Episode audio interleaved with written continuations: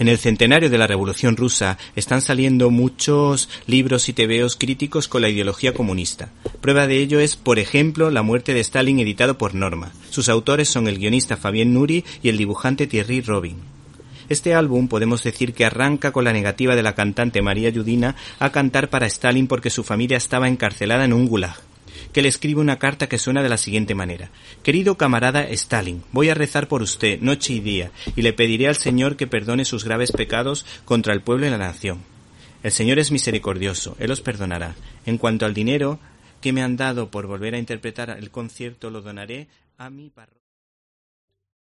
¿Te está gustando este episodio? Hazte fan desde el botón apoyar del podcast de Nivos. Elige tu aportación y podrás escuchar este y el resto de sus episodios extra. Además, ayudarás a su productor a seguir creando contenido con la misma pasión y dedicación.